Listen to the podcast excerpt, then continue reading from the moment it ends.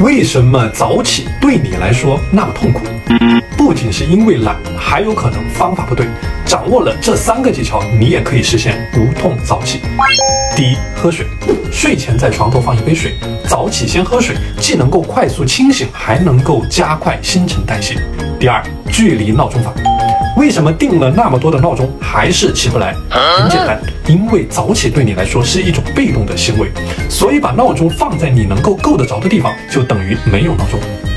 第三，目标唤醒法，送给大家一句鸡汤：如果每天叫醒你的不是闹钟，而是梦想，那么你就做到了真正的自律。盛年不重来，一日难再晨。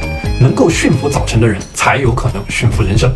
想要加入到我的早起打卡团，可以告诉我，和一群志同道合的朋友共同早起。